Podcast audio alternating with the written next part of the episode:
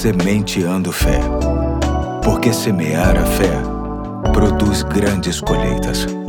Olá, aqui é o Pastor Eduardo. Hoje é quinta-feira, dia 7 de dezembro de 2023 e te peço que se alegre comigo por ter chegado ao Sementeando número mil. Isso mesmo, o áudio de hoje corresponde à milésima postagem das reflexões que preparam com muito carinho, preocupado em abençoar o seu coração a cada dia, desde 1 de outubro de 2021. Obrigado por estar comigo neste tempo. Com a força de Deus e com o seu apoio, chego a esta marca significativa neste projeto. Glória a Deus por tudo. Vamos então à reflexão de hoje, que está baseada na série Quando se tem uma razão para viver, lendo o texto bíblico que se encontra em Filipenses 4:12 que diz: Sei o que é passar necessidade e sei o que é ter fartura. Aprendi o segredo de viver contente em toda e qualquer situação, seja bem alimentado, seja com fome, tendo muito ou passando necessidade. Nas conversas do dia a dia, é muito comum ouvirmos queixas das pessoas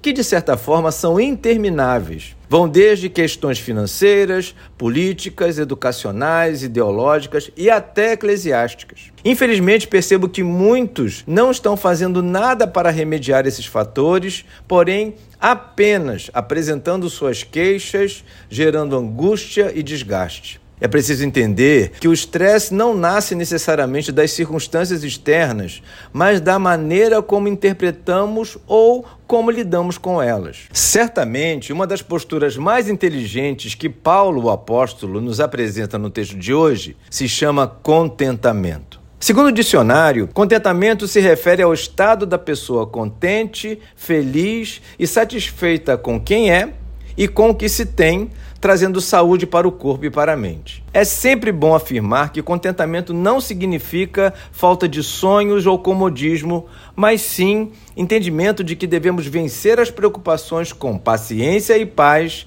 naquele que está conosco, super disposto a ver a nossa vida dando certo conforme os seus propósitos. Contentamento é ter tranquilidade para dar um passo de cada vez e aguardar o tempo certo das coisas, tudo com satisfação em Deus.